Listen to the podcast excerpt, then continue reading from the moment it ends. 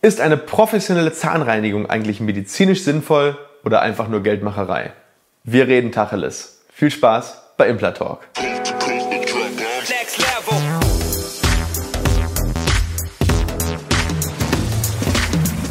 Hallo liebe Community, mein Name ist Dr. Stefan Helker und ich heiße euch herzlich willkommen bei der Audioversion unseres erfolgreichen YouTube-Formates Implatalk. Sollten dir die visuellen Einblendungen an der einen oder anderen Stelle fehlen, komm gerne nochmal auf unseren YouTube-Kanal und schau dir das passende Video an. Und jetzt viel Spaß mit dem Podcast. Ich höre immer wieder von Patienten, die PZR ist doch nur Geldmacherei. Die Katze zahlt doch die Zahnsteinentfernung und damit ist es doch jetzt auch gut. Aber was ist da wirklich dran an dieser Aussage? Wir klären in dem heutigen Video einmal die Frage, welchen medizinischen Nutzen hat eigentlich eine PZR und warum ist es vielleicht das beste Investment, das du in deine Zahngesundheit machen kannst. Und damit legen wir auch gleich los. Liebe Community, bevor es weitergeht mit dem Video, habe ich eine Bitte an euch. Wir geben jede Woche unsere besten Infos zum Thema Implantologie, Zahnästhetik, Zahnarztangst besiegen und Mindset raus. Und wir sind auf eure Hilfe angewiesen. Wenn dir dieses Video und dieser Kanal gefällt, dann zeig uns doch deine Anerkennung mit einem Daumen nach oben. Und wenn du uns wirklich helfen willst und dein Wissen regelmäßig erweitern möchtest, dann klick auf den Abo-Button und aktiviere das Glöckchen. Und nicht vergessen, ich beobachte euch. Und jetzt weiter mit dem Video. Zu Anfang sollten wir einmal definieren, was überhaupt eine PZR oder professionelle Zahnreinigung ist und vor allem, wie sie sich von einer einfachen Zahnsteinentfernung überhaupt unterscheidet. Ehrlicherweise ähm, ist das in jeder Praxis aber total verschieden, denn ähm, in einer Praxis dauert eine PZR 20 Minuten. Ich sage auch übrigens ab jetzt in diesem Video immer nur PZR, weil professionelle Zahnreinigung ist äh, ein echter Zungenbrecher. Ähm, in der einen Praxis dauert eine PZR eben 20 Minuten und in der anderen Praxis dauert sie vielleicht 60 Minuten. Und wir werden auch gleich klären, warum das so ist. Ähm, der Begriff PZR ist erstmal nur ein Name. Das heißt, was du daraus machst, liegt an dir oder liegt an der Praxis. Ähm, wichtig ist, was steht hinter dieser Leistung und was wird genau gemacht. So, schauen wir uns einmal an. Was wird beim Zahnstein entfernen gemacht? Genau, es wird Zahnstein entfernt. Das heißt, es werden die harten Konkremente, die sich oberhalb des Zahnfleisches gebildet haben, mit einem Ultraschallgerät entfernt. Bei dem einen ist das mehr, bei dem anderen ist das weniger. Ähm, aber hierbei treten direkt mehrere Probleme auf.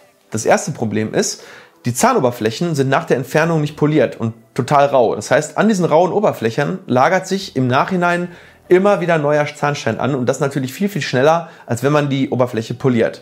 Und genau das wird bei einer PZR eben gemacht. Das heißt, nach der Säuberung wird der gesamte Bereich poliert und somit die Oberfläche für neue Bakterien und Plaque weniger angreifbar. Das zweite, beim Zahnstein entfernen werden die Zahnfleischtaschen und die Zahnzwischenräume überhaupt nicht gereinigt. Und bei einer guten PZR ja, wird neben der Zahnsteinentfernung eben genau dieser Bereich extrem beachtet. Die Zahnzwischenräume und die Zahnfleischtaschen.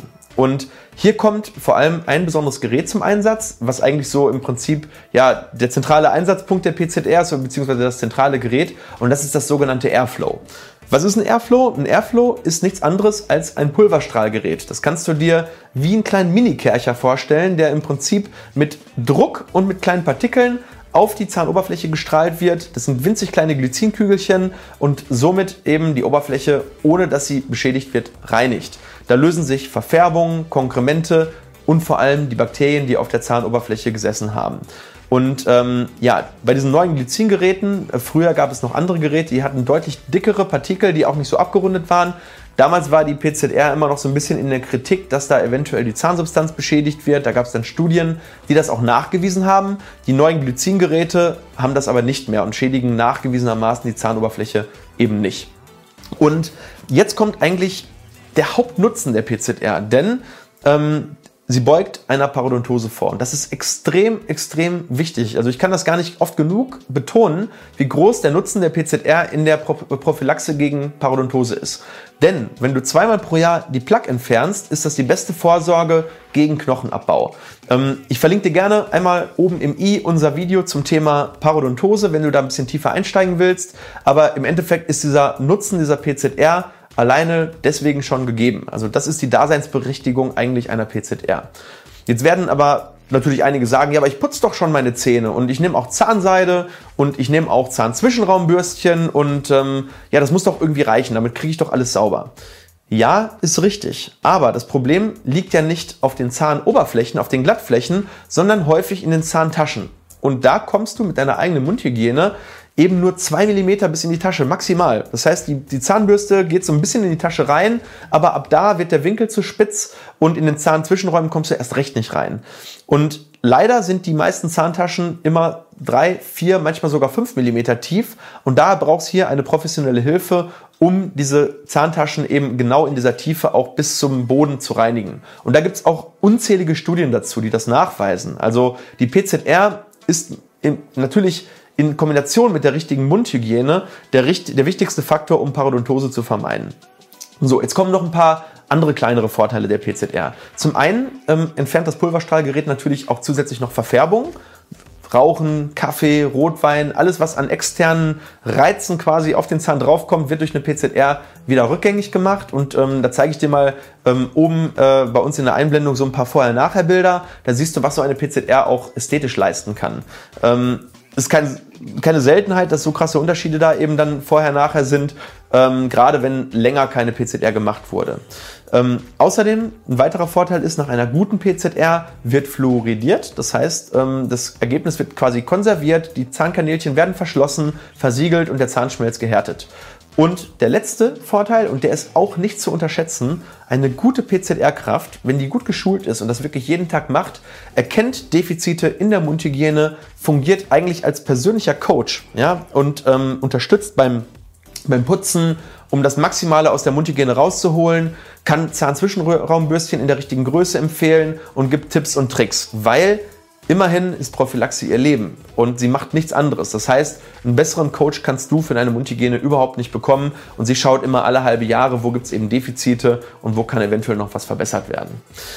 Und es gibt noch einen Vorteil von ihr, nämlich sie sieht natürlich Karies häufig früher, als es sogar der Behandler tut, weil sie nimmt sich eine Stunde oder 50 Minuten oder 40 Minuten Zeit und schaut ganz genau hin. Sie geht in jede Ecke und sie, sie hat, also bei mir ist es so, es ist schon so oft passiert, dass ich Sachen, die ich bei meiner 01-Kontrolle, also bei der zahnärztlichen Kontrolle übersehen habe, die sind bei der PZR aufgefallen, weil sie einfach so klein waren und so im Zwischenraum, dass sie häufig erst von der PZR-Kraft dann entdeckt wurden oder wenn auch die Verfärbungen dann entfernt wurden.